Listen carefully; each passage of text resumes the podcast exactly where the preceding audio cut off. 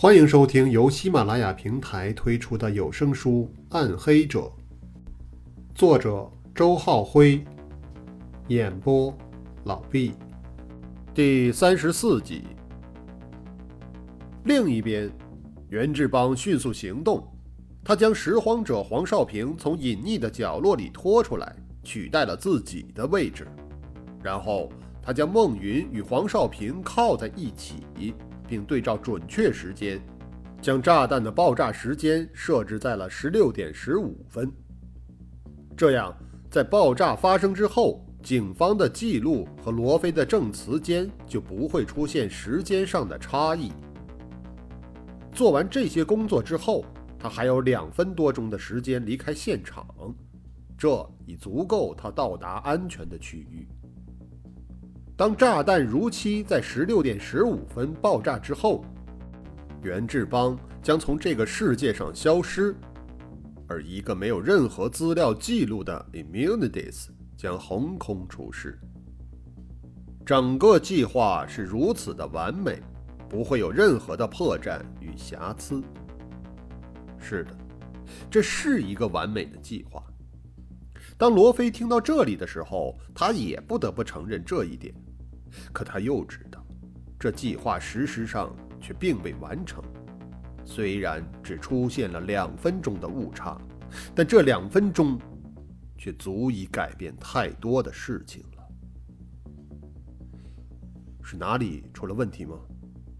罗非忍不住地问道：“你的计划出了意外，那个意外到底是什么呢？”袁志邦的目光迷离。他的思维仍停留在十八年前的那个场景。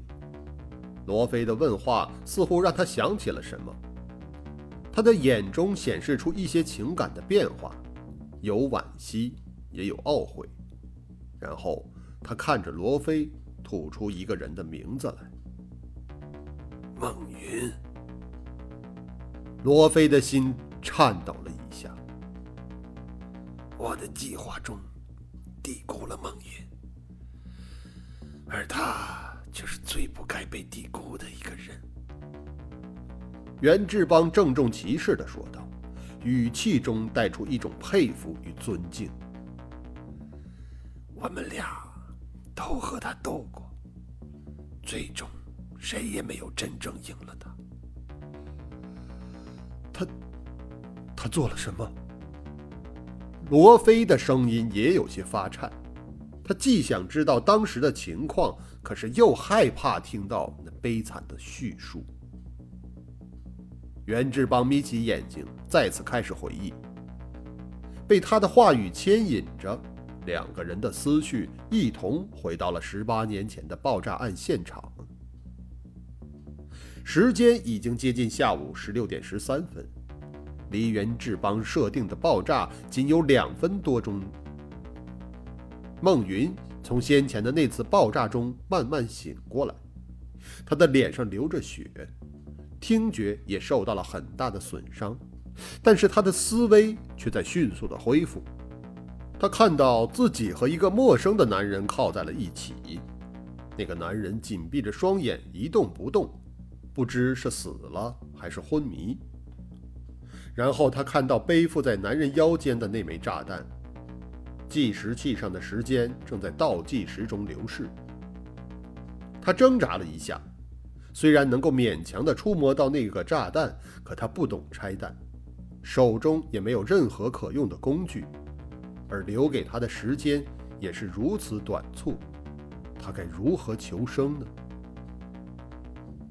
孟云抬起头四下张望，然后他看到了一个正在快速离去的身影。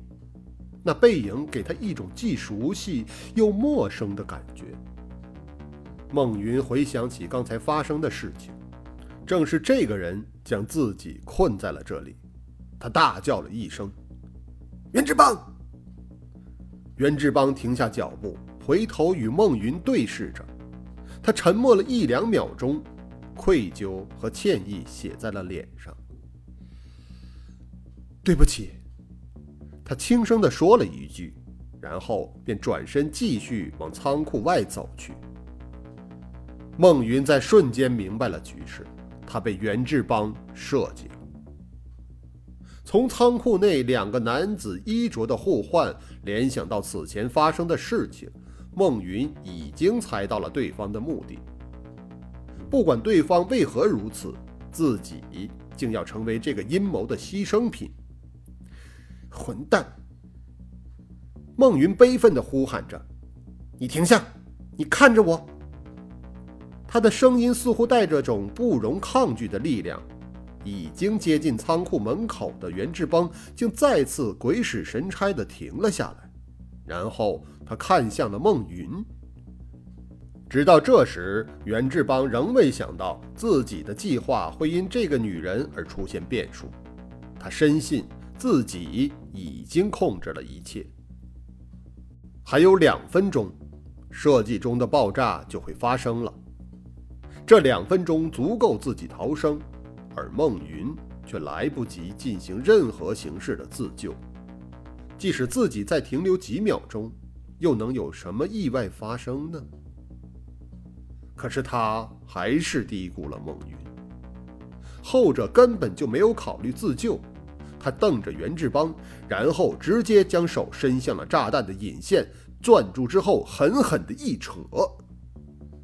袁志邦愕然惊呆了，此刻他才明白过来，对方竟是要和自己同归于尽。他连忙纵身跃起，向着仓库外扑去，可他终究还是未能逃脱。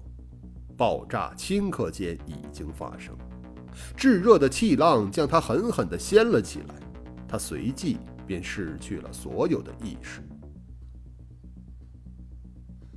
听完那惊心动魄的一幕，罗非不知该如何描述自己的心情。两行泪水从他的眼角惨落下来，他仰起头，长叹一声，似乎有些释然。不是因我而死，罗非喃喃地说道。孟云的死并非出于自己对拆弹的错误判断，在他心头压了十八年的一块沉重的石头，似乎可以卸去了。而他也从未想到，孟云竟死得如此壮烈。正是他亲手引爆了炸弹，用自己提前逝去的生命击碎了袁志邦滴水不漏的计划。在那样绝望的关头，在那样稍纵即逝的时刻，有几个人能如此坦然地面对死亡，并且还能给对手致命的一击呢？所以，即便是付出了惨重代价的袁志邦，在日后回想起这一幕时，仍不免对孟云产生由衷的敬畏。片刻后，罗非擦了擦眼睛，然后。他盯住袁志邦，低沉地说道：“这就是他的风格，他永远也不会认输的。没有人能够击败他。他和我一样。”他似乎带着骄傲的情绪，似乎又像是在宣告着什么。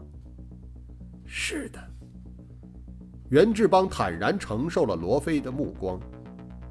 我没能击败他，也没能击败你。十八年前，他夺去了我的半条命，而十八年后，因为你，我剩下的半条命也将终结。但是，你们同样也没能击败我。你会明白的。我们缠斗了十八年，最终仍是个胜负难分的结果。胜负难分，罗非摇了摇头。我已经找到了你，你的计划到此为止了。袁志邦裂开残破的嘴角，笑了起来。你找到了我，并不代表你就找到了 immunities。罗非心中一凛，他知道对方的意思。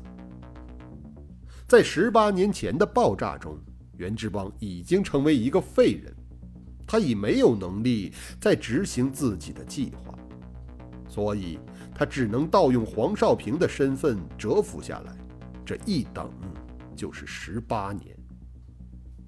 但他并不甘心 immunities 就此消失，所以用十八年的时间去培养一个传人。继承自己所有的技能和思想。最近，正是这个传人崭露头角的时候。这些罗非都已经想到了。我也会去找他的。罗非用目光表达出坚定的信心。你们找不到的。袁志邦却似一副胸有成竹的样子。因为他没有记录，没有档案，没有任何资料。对于一个并不存在的人，你们如何去找啊？邓华，他的目标是邓华吗？我会因此而找到他，而且我已经知道了你们这次计划的关键所在。罗非咄咄逼人地说道：“袁志邦忽然不说话了。他看着罗非，像是在欣赏什么东西。片刻之后，他又重新开口，而话题却完全岔开。我喜欢你现在的样子。”他没头没脑地来了一句。罗非愣住，不明白对方是什么意思。而袁志邦又接着说道：“在十八年前，在那场爆炸还没有发生的时候，你是否想到过，天我们会像这样？我们坐在桌子的两边，代表了两个势如水火的阵营，我们互相争斗。”竭尽全力，却仍然没有获胜的把握。罗非沉默了，他似乎在思考着什么。袁志邦又咧开了嘴。我知道你想过，就像我一样，因为我们的性格中有着本质上的相同东西。冒险性喜欢刺激和挑战。对于这种性格的人来说，他对一个出色敌人的渴求欲望要远远超过一个出色的朋友。你肯定也像我一样，无数次的想象我们出现在不同的阵营中，在生死的搏斗之后，干掉对方。或者被对方干掉。罗非从喉管深处呵了一声，不知是反驳还是默认。这种想象变成了现实。袁志邦轻叹一声，显得既满足又遗憾。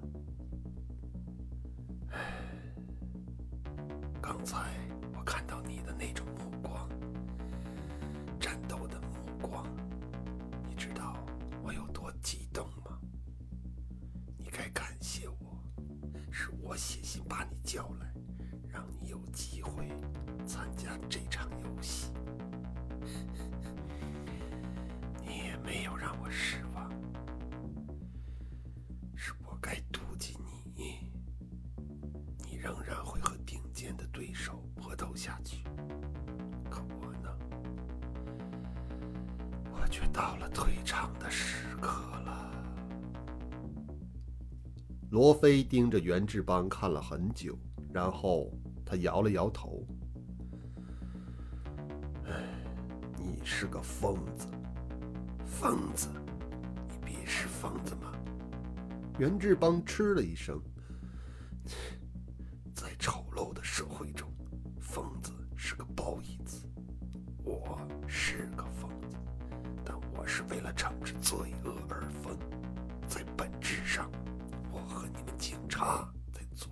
样的工作。可我们绝不会杀害无辜的。罗非激动地驳斥道：“在你杀戮的名单中，有孟云，有郑好明，有熊原。他们并没有犯下任何罪行，你为什么要杀害他们呢？”无辜？什么叫无辜啊？袁志邦耸了耸肩膀：“我问你，如果我没有杀死孟云，没有杀死郑浩明，没有杀死熊原，我杀的都是那些罪有应得的人，那你会不会抓我？”“当然会。”罗非不加思索地答道，“只要你触犯了法律。”袁志邦又扯了一下郭美然。那好，这个女人。假设我一直是个守法的好公民，可是这个女人的恶行让我无法忍受。现在我要杀了她，你会为了阻止我而开枪将我打死吗？这一次，罗非考虑了一会儿，他的答案仍然是。会的。恨这个女人，你也希望她去死。你并不讨厌我做的事情，但你却必须杀了我。袁志邦帮罗非解释道：“因为你要维护你的规则，你认为这个规则能保护大部分的人。”是的。罗非点了点头，袁志邦又道：“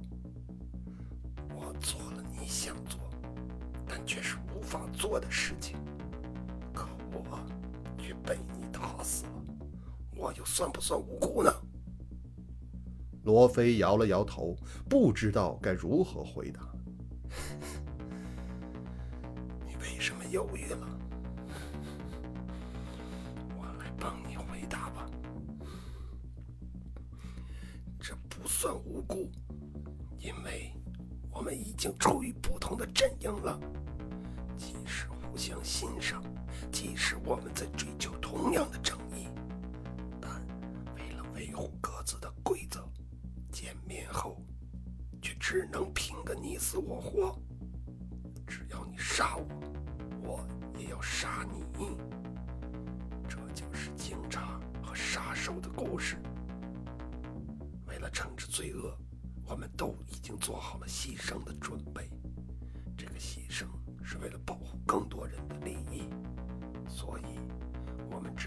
杀戮是没有无辜可言的。说完这番话之后，袁志邦深深地叹了口气，又说道：“我只杀过两种人，有罪的人，或者是警察。”而除此之外，我没有杀过任何无辜的平民。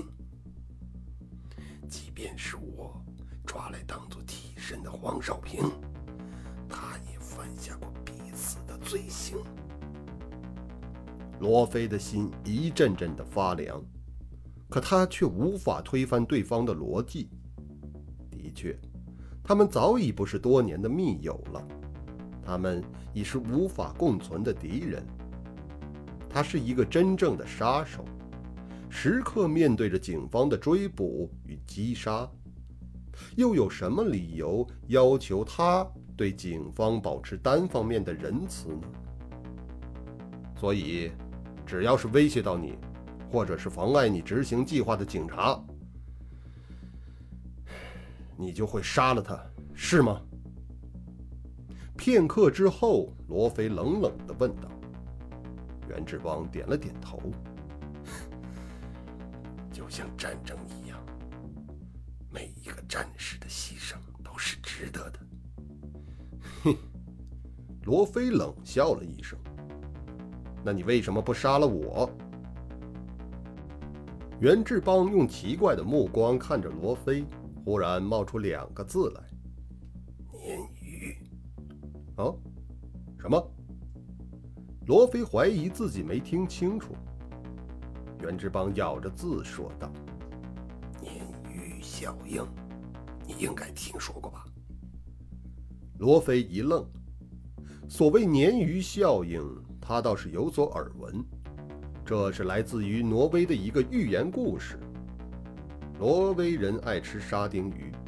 渔民们在海上捕的沙丁鱼后，往往会在鱼槽中加入一条凶猛的鲶鱼。沙丁鱼见到鲶鱼之后，就会紧张起来，一直高速游动，于是生命力大为增强，抵达港口时的成活率也提高了许多。你就是那条鲶鱼。见罗非不太明白。袁志邦便又解释道：“因为你的存在，它也将充满活力，永远不敢松懈，所以会让你死的。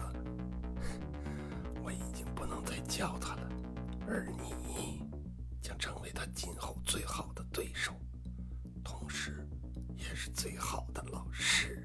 ”罗非自然知道。袁志邦口中的他指的是谁？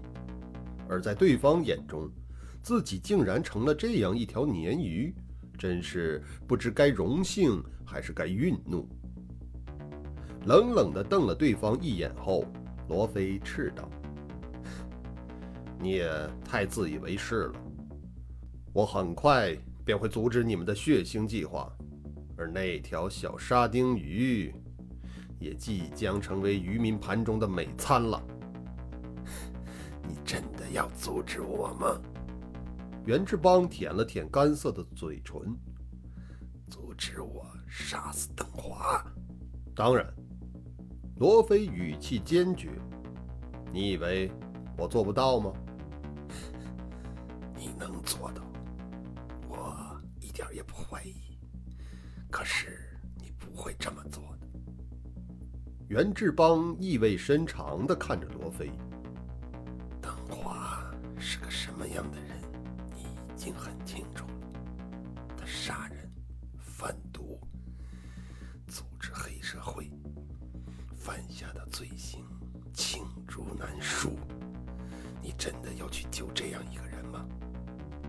法律会有它的准则。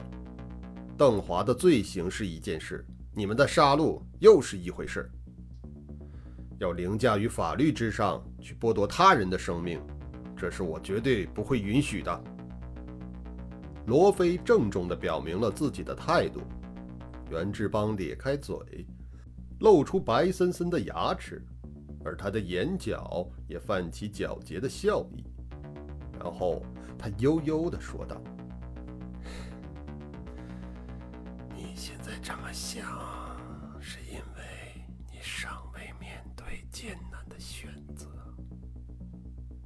罗非看着袁志邦不说话，他不明白对方的意思。袁志邦继续慢条斯理地说道：“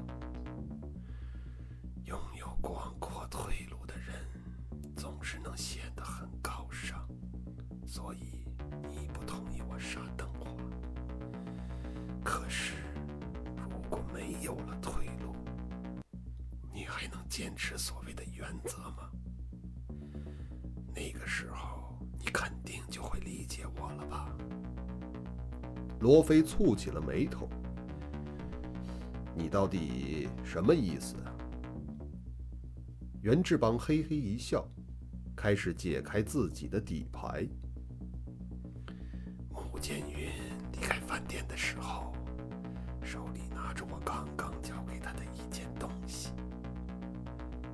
观察向来敏锐，应该不会忽略这个细节吧？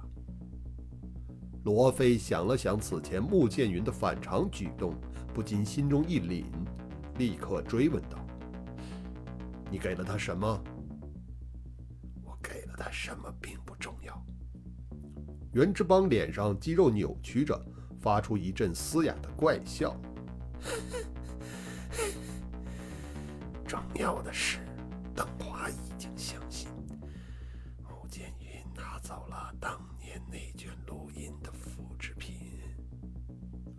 罗非短怔了一下，随即便意识到这意味着什么。